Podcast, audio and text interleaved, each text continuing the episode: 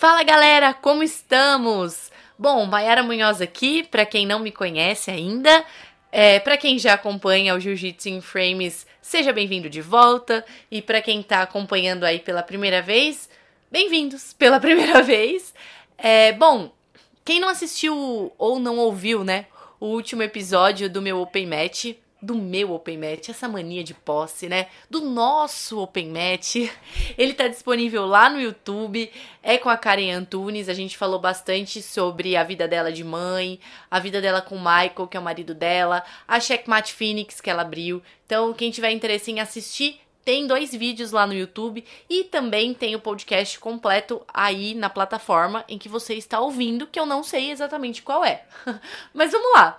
É, como eu disse, esse é o último. É, eu ia falar Open Match, mas não é Open Match dessa vez. Esse é o último episódio é, do ano. 2019 é, foi um ano muito doido.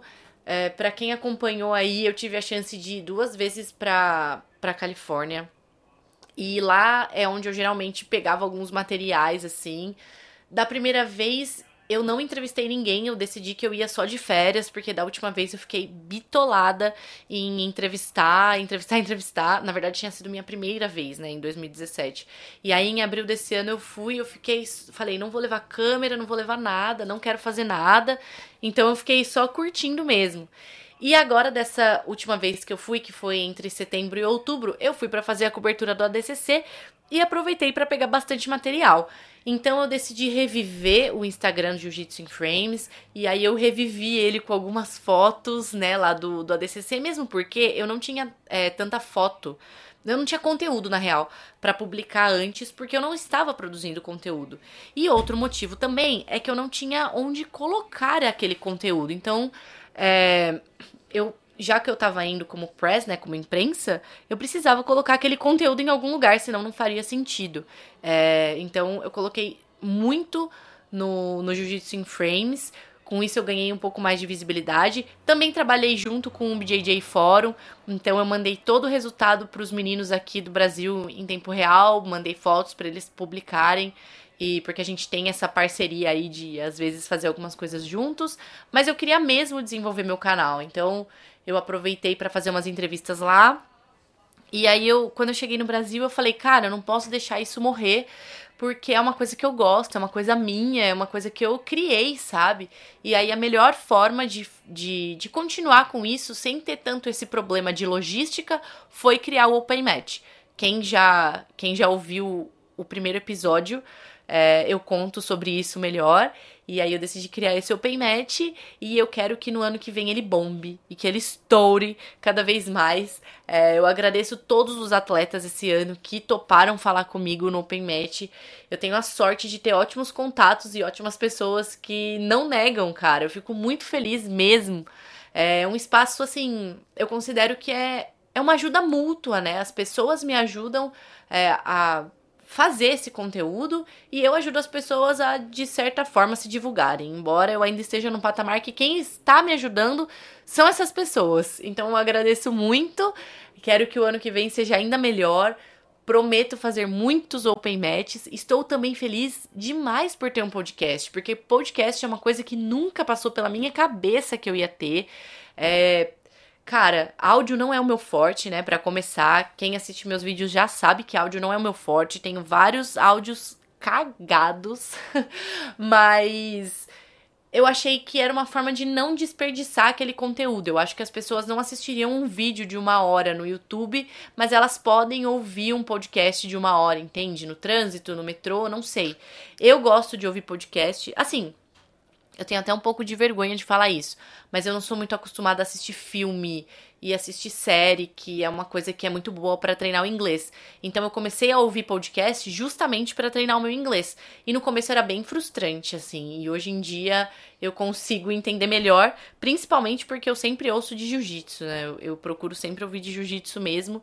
É, inclusive tiro várias ideias desses podcasts e, enfim, quem tiver interesse em saber os que eu ouço, pode me mandar uma mensagem lá que eu conto, mas tem vários. E é isso, assim. Então ajudou muito, tanto pro meu conhecimento no jiu-jitsu, né, para conhecer melhor outras pessoas, tanto no inglês também, assim, que é uma coisa que eu gosto de falar e pô, eu não tenho a vivência, né? Eu moro no Brasil, eu não tenho a vivência, e então fica difícil de manter. Mas esta é a primeira parte. Eu não costumo fazer roteiro, mas dessa vez eu escrevi mais ou menos uma ordem, né, do que eu queria, do que eu queria falar, e eu vou mudar essa ordem, apesar de eu, sou uma pessoa muito metódica e eu gosto de ordem para tudo. Tipo, minha rotina tem que ter uma ordem. Nossa, saiu da ordem, deu imprevisto, parece que acabou minha vida, mas eu vou ter que quebrar esse protocolo. Já quebrei um protocolo fazendo roteiro, vou quebrar um protocolo falando, é, quebrando essa ordem. E eu quero falar sobre uma entrevista que eu fiz porque, assim, é, como eu falei, é muito difícil a logística de, de você fazer uma entrevista pessoalmente. E, e é por conta disso que eu faço pela webcam, né? Pelo, pelo Skype, enfim. É, mas eu quero continuar fazendo essas entrevistas porque eu gosto de, de conhecer gente, de trocar uma ideia. Sério, vocês já perceberam que eu falo pra caramba, né? Então, eu aproveitei a oportunidade que uma pessoa está aqui no Brasil de conversar com ela. Essa pessoa é o Nathan Mendelssohn. Não sei se vocês conhecem, espero que sim. Eu confesso que eu não o conhecia.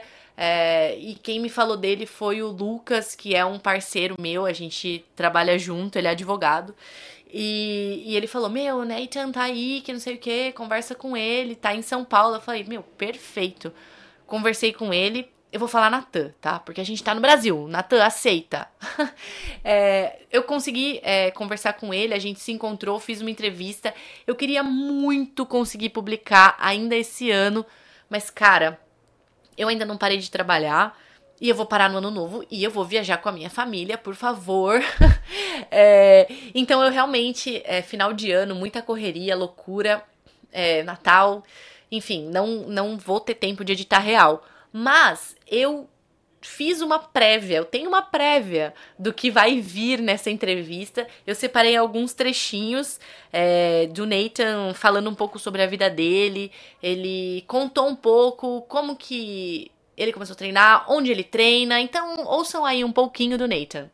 Uh, meu nome é Nathan Mendelssohn, eu sou da Cláudio França, o time, meu mestre é Cláudio França, meu time é Coalition 95. Eu treino Jiu-Jitsu desde 2000, comecei com 10 anos de idade.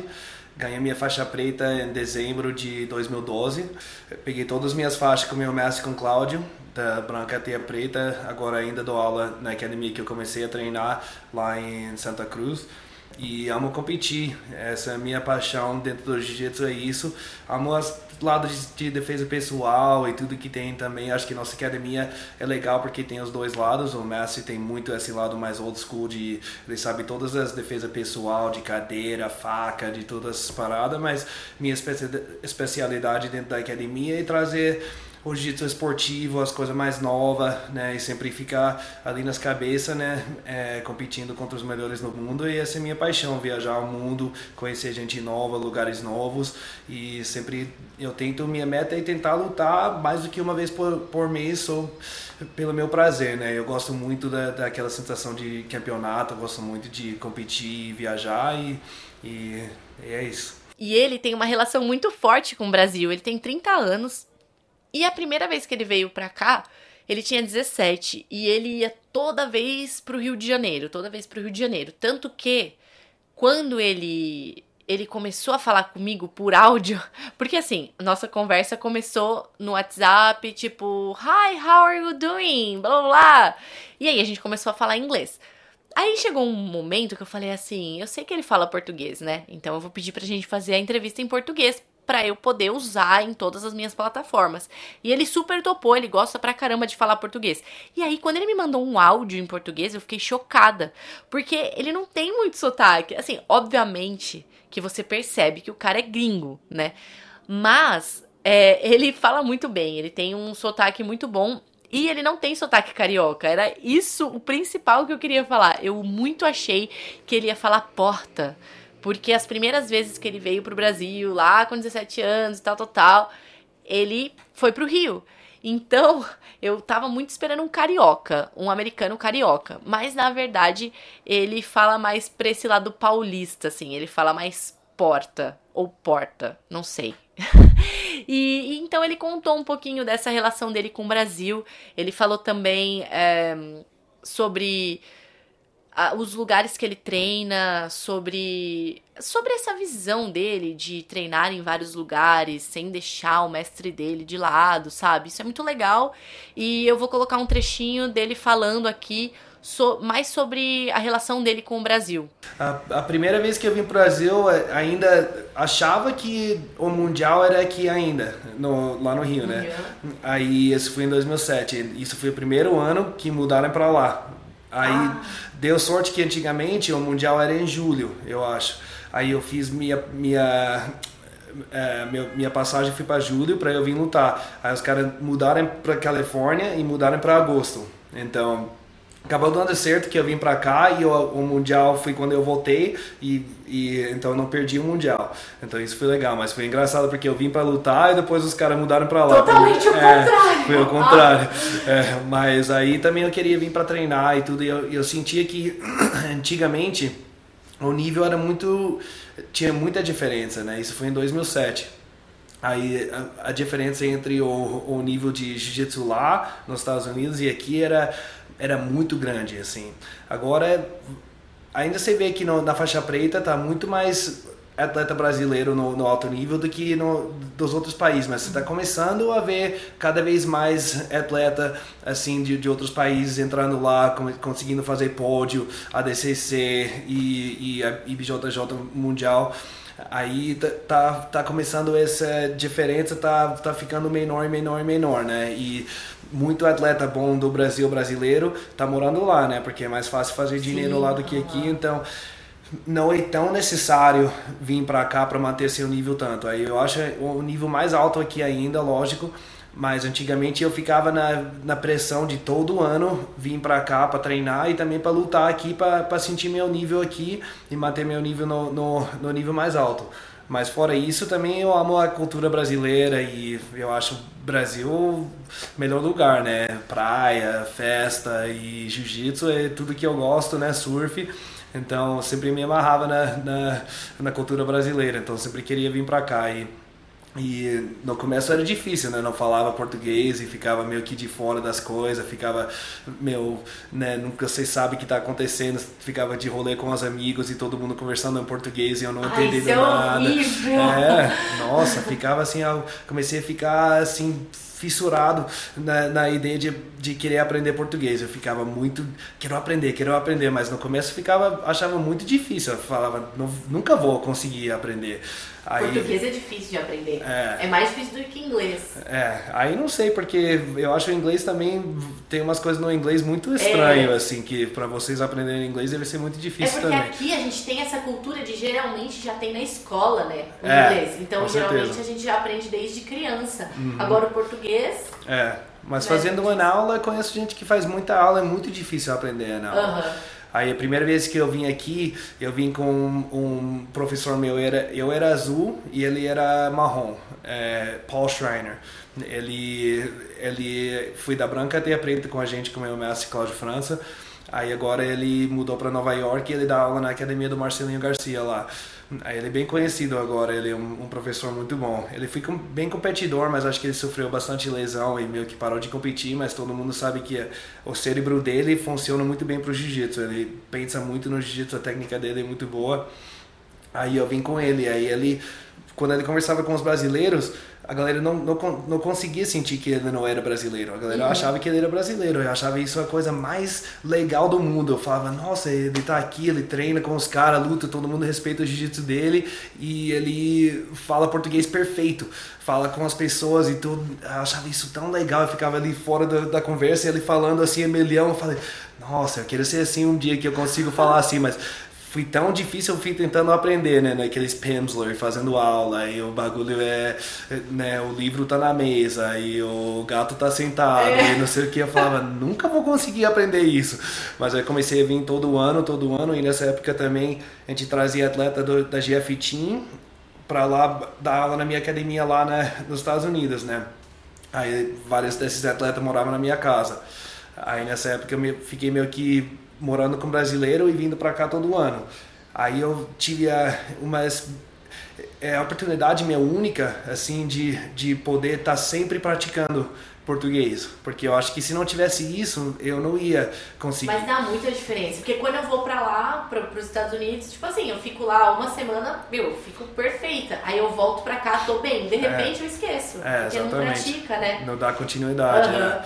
E tem bastante gente que treina com você que é brasileiro hoje em dia. Então, e agora eu tenho. Meu, todos os meus amigos mais próximos são brasileiros, assim, lá. É o Rafael Eboli, ele é um, um, professor nosso também, que, que ele começou a treinar aqui na Ryan Grace no Brasil, aí ele mudou para lá faz acho que 13 anos, ou não, mais, deve ser mais disso agora.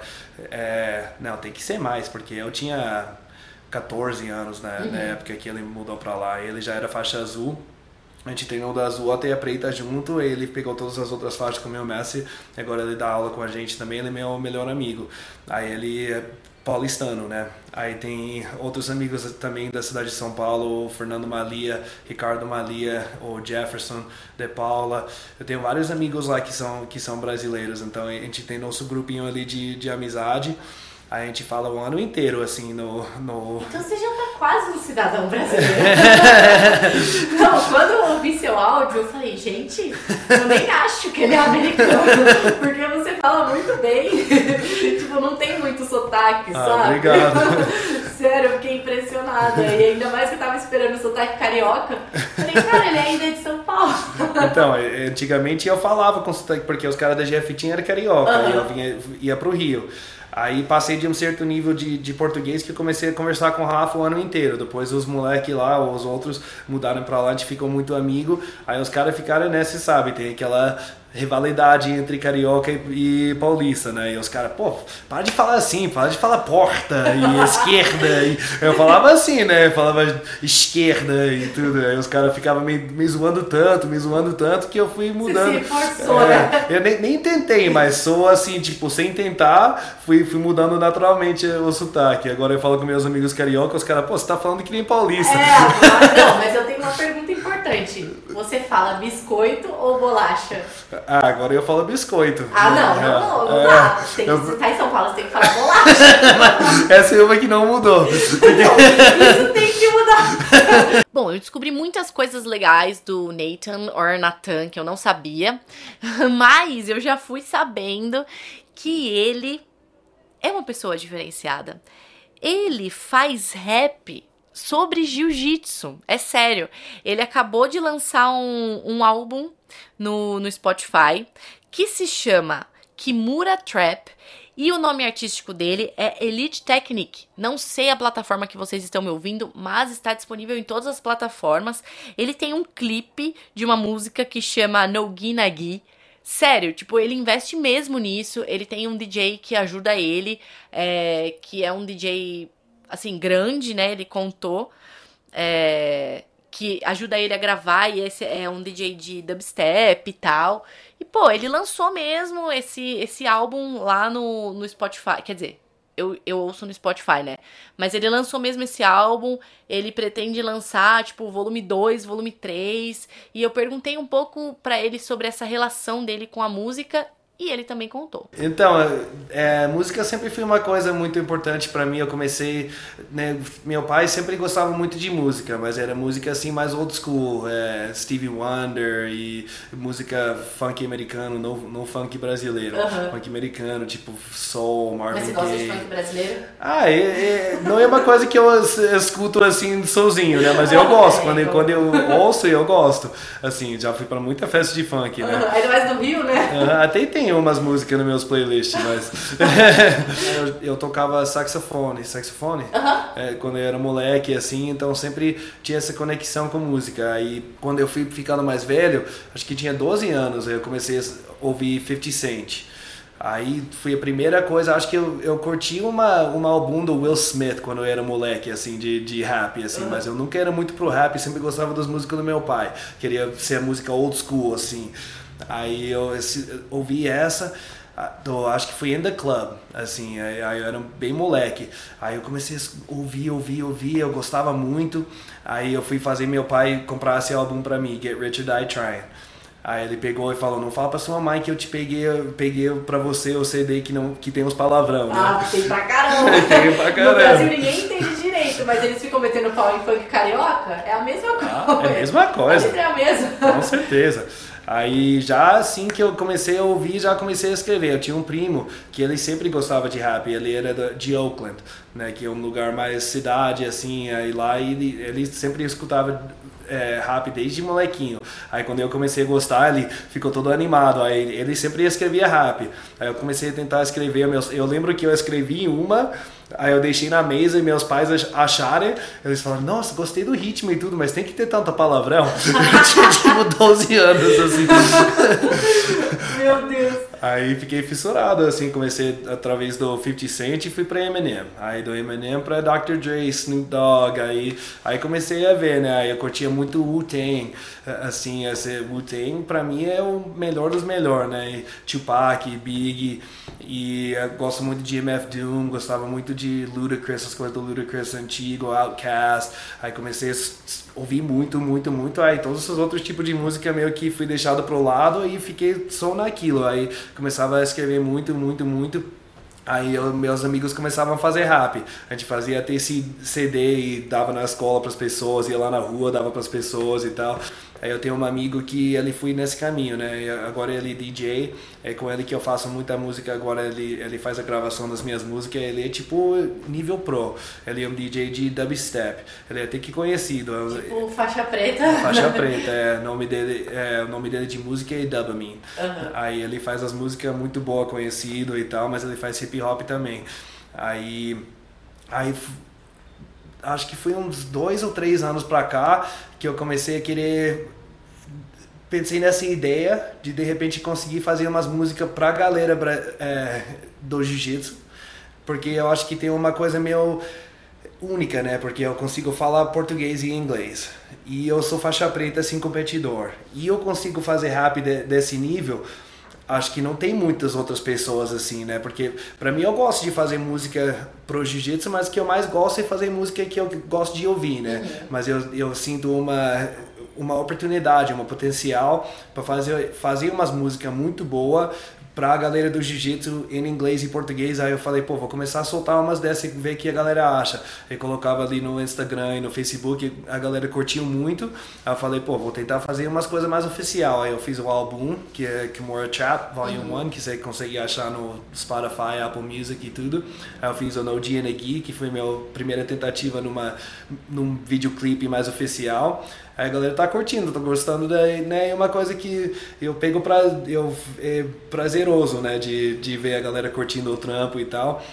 Então agora eu vou continuar, né? Volume 2, volume Volume 3 e continuar mais clipe, mais ideias. Eu tenho muita ideia, assim, que, de, de coisa que eu acho que vai ficar bem legal, que a galera vai curtir, cantando umas histórias do jiu-jitsu e tal. Então, essa é a minha. Não, achei muito legal. Eu ouvi, né? E daí eu falei, meu, quando começou a falar português, eu falei, meu, que da hora, tipo, puta sacada. Porque realmente eu não conheço ninguém que. Foi bem né? Bem diferente. Então, este foi o pequeno spoiler da minha entrevista com o Nathan, ou Nathan.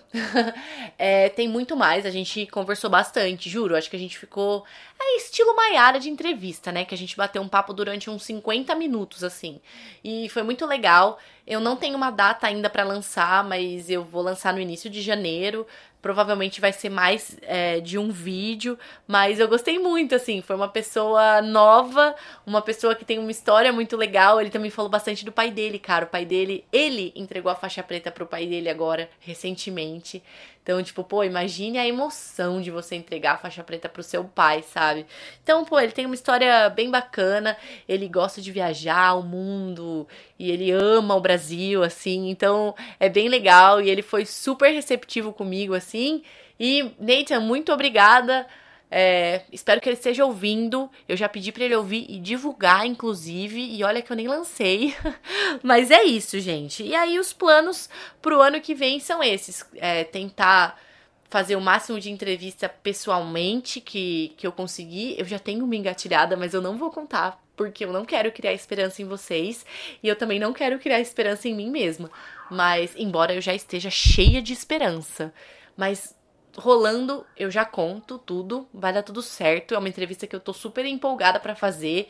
Quem me conhece já vai ganhar na hora com quem é, mas quem não me conhece vai ficar sabendo daqui a pouco. daqui a pouco, poderia ser daqui a pouco, mas vai ser em janeiro. É, continuem acompanhando, é, continuem também, meu, é sério, eu recebo algumas mensagens de vocês é, falando dando dicas, sugestões. Esses dias eu fiz até uma enquete lá no meu. Eu não consigo. Então, é aí que tá. Eu não consigo fazer enquete no Jiu-Jitsu em Frames ainda. Eu acho que é por causa da quantidade de seguidores. Então, eu fiz uma enquete lá no meu perfil pessoal do Instagram. É, perguntando, né? Ah, quem que vocês querem que eu entreviste e tal. Guardei todos os nomes aqui. Já adianto que Rodolfo Vieira está em disparado, que todo mundo quer ver o Rodorfinho vou dar um jeito de entrevistar o Rodolfinho, tá bom?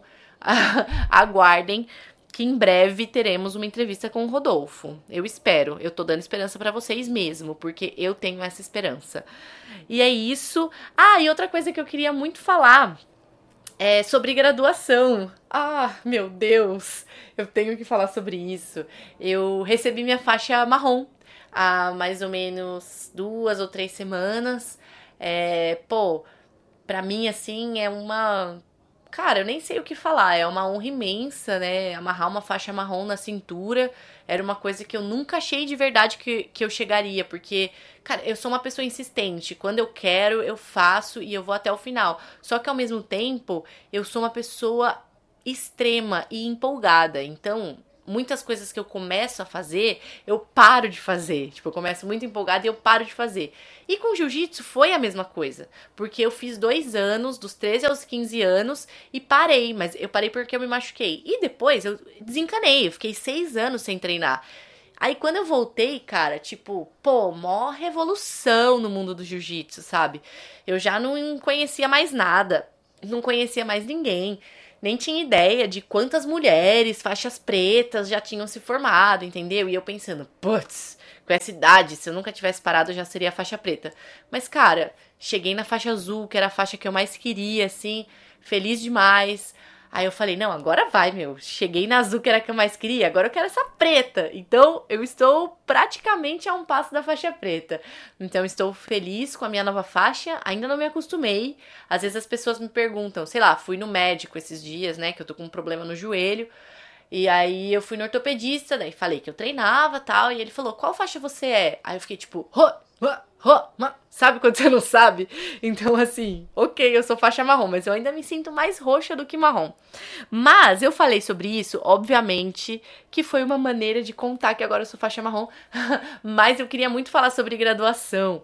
É, cara, eu estive conversando com umas amigas num grupo que eu tenho e aí elas estavam falando, né? Algumas delas estavam falando sobre, ah, eu tô meio frustrada por causa de graduação, porque, ah, eu sou faixa roxa há não sei quanto tempo, ah, eu sou faixa azul há não sei quanto tempo, e eu, não, e eu mudei de equipe, não vejo como mudar isso, acho que eu vou ficar grudada nessa faixa para sempre. E aí eu fiz uma reflexão, assim, sobre isso, sabe? Para ser bem sincera, assim é, eu fiquei três anos na faixa roxa, mas com seis meses de, de roxa, eu mudei de equipe, né? Então é como se tivesse zerado. Então, eu acho que assim, eu cheguei num nível muito abaixo da equipe, né? E aí eu tive que me igualar, e aí depois eu sinto que eu zerei, e aí depois eu continuei. Então, tipo assim, beleza, um ano e meio é o tempo mínimo, mas eu fiquei três anos. Então é bastante tempo. É, no final do ano passado, porque o meu professor, ele costuma falar, tipo, ah, ele avisa quando ele vai graduar, né? Para você estar na sua graduação, que é o mínimo que você pode fazer. Ele não tinha falado nada comigo sobre graduação, mas o meu subconsciente. E eu, e eu já tava desencanado de verdade, assim, mas o meu subconsciente tinha uma, uma chavinha, sabe? Tipo, ai, será que eu vou ganhar faixa marrom? Será que eu vou ganhar faixa marrom? Por tempo, eu poderia, eu já tava dois anos. Mas eu não recebi. E o meu subconsciente, tipo assim, o meu, a minha face, tipo, poker face, tava assim, maravilha, cara, mais um ano na roxa, vou levar tudo, vou lutar pra caramba, que não sei o que, é isso, bola pra frente. Eu não fiquei triste, mas eu sei que o meu subconsciente tava brigando comigo que achava que eu ia pegar a faixa marrom. Então, tipo, foi um negócio difícil de equilibrar.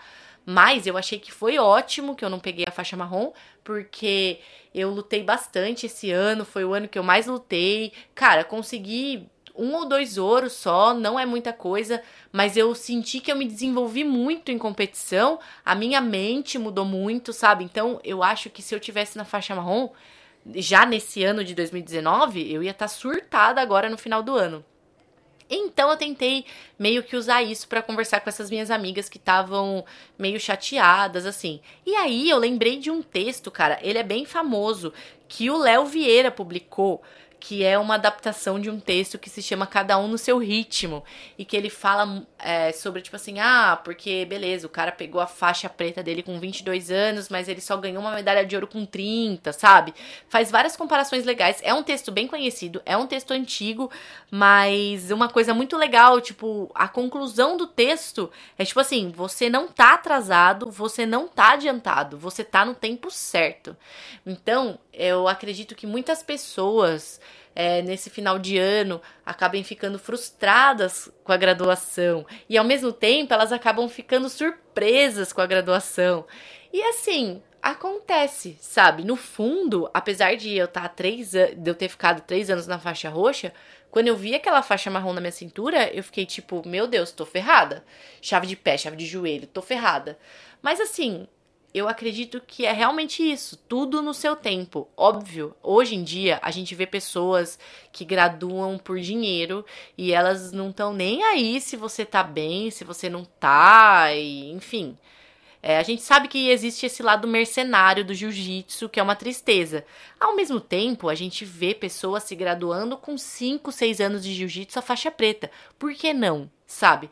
Então, no fundo, é tudo no seu tempo. Eu espero que vocês que estejam ouvindo e que estavam esperando receberem a graduação no final do ano, não fiquem frustrados. E você que recebeu a graduação e foi surpresa e tá assustado, não fiquem assustados. Tipo assim, uma coisa que eu aprendi muito com jiu-jitsu e que eu falo sempre para todo mundo é que você é capaz de tudo. Então, no jiu-jitsu eu percebi que eu sou capaz de tudo. Então, quando eu era faixa branca, eu via as pessoas faixa azul, faixa roxa treinando ou fazendo algum tipo de movimento e tal. E eu ficava assim, meu Deus, eu nunca vou conseguir fazer isso. De repente, eu estava ensinando as pessoas a fazerem aquilo que eu achei que não era para mim, sabe? Então, tudo no seu tempo. É, você vai conseguir. Se você, meu, treinar, se você se dedicar, se você fizer drill, se você fizer repetição e tudo mais, você vai conseguir. Tipo, nada é impossível. Todo. É tipo um nenê. Um nenê, ele nasce e aí ele não sabe falar. E daí ele vê as pessoas falando e ele tenta interagir com as pessoas e de repente ele tá falando todas as palavras.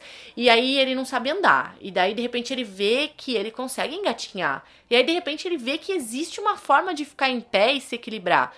É tudo um processo. No jiu-jitsu é exatamente a mesma coisa. Então, antes, Cara, eu já posso ter falado isso milhões de vezes, sério, mas eu sempre repito. Antes, eu achava que eu não era capaz das coisas dentro e fora do tatame. Até mesmo no trabalho, quando eu era estagiária, eu comecei a trabalhar na ESPN como editora de vídeo. Então eu via os caras mais pró editando, eu falava, meu, eu nunca vou conseguir fazer isso. E de repente eu já tava fazendo, porque eu fui, eu aprendi, eu pratiquei, entendeu? E no jiu-jitsu é a mesma coisa. Então, uma lição muito gigante que o jiu-jitsu me deu, me deu, assim, na vida, é, no tatame e na vida mesmo, é que você é capaz de tudo, desde que você corra atrás. Não adianta sentar e ficar esperando a sua faixa preta cair na sua cintura, entendeu? É uma coisa de anos e de dedicação e de treino. Todo mundo sabe disso, né? Eu não tô falando nenhuma novidade. Mas é isso, eu queria muito falar sobre graduação. Até espero que as minhas amigas do grupo ouçam, porque eu fiz uma reflexão mesmo muito grande depois que a gente conversou. E eu acho que cada um precisa se conformar e aceitar que cresceu, entendeu? Que que tá apto a vestir aquela faixa, que tá apto a ostentar, né, aquela faixa, ou que ainda não é o momento de ostentar uma faixa nova e tudo bem. Hoje, às vezes eu penso, caraca, que saudade de ser faixa branca, ninguém me cobrava, ninguém esperava nada de mim, sabe? Pô, que saudade de ser faixa azul. Eu não tinha aquela responsabilidade das pessoas chegarem para mim e falarem, pô, me ensina não sei o que e tal. Aí o muro vai, tipo, ficando mais alto, entendeu? Tudo tem os seus prós e os seus contras, mas se você evoluiu, aceita que você evoluiu. E se você ainda não foi graduado, cara, usa isso como motivação. Se você tinha esperança de ser e não foi, usa isso como motivação, segue em frente, não desiste. E é este o meu recado. Me senti assim, ó, baixou o santo aqui da inspiração e da reflexão de graduação, mas era isso mesmo que eu queria falar. É, quero terminar o ano então com este recado: que em 2020 vocês continuem acompanhando Jiu-Jitsu em Frames, que eu ganhe muito mais ouvintes e espectadores, porque os números ainda não estão bons, mas eles existem. E se eles existem, uma hora eles vão ficar bons. É, podem me mandar mensagem sempre que vocês tiverem sugestão, crítica, qualquer coisa. E é isso, gente. Muito obrigada a quem esteve comigo nesse ano. 2020 vai ser muito melhor. Um feliz ano novo para vocês e até o ano que vem.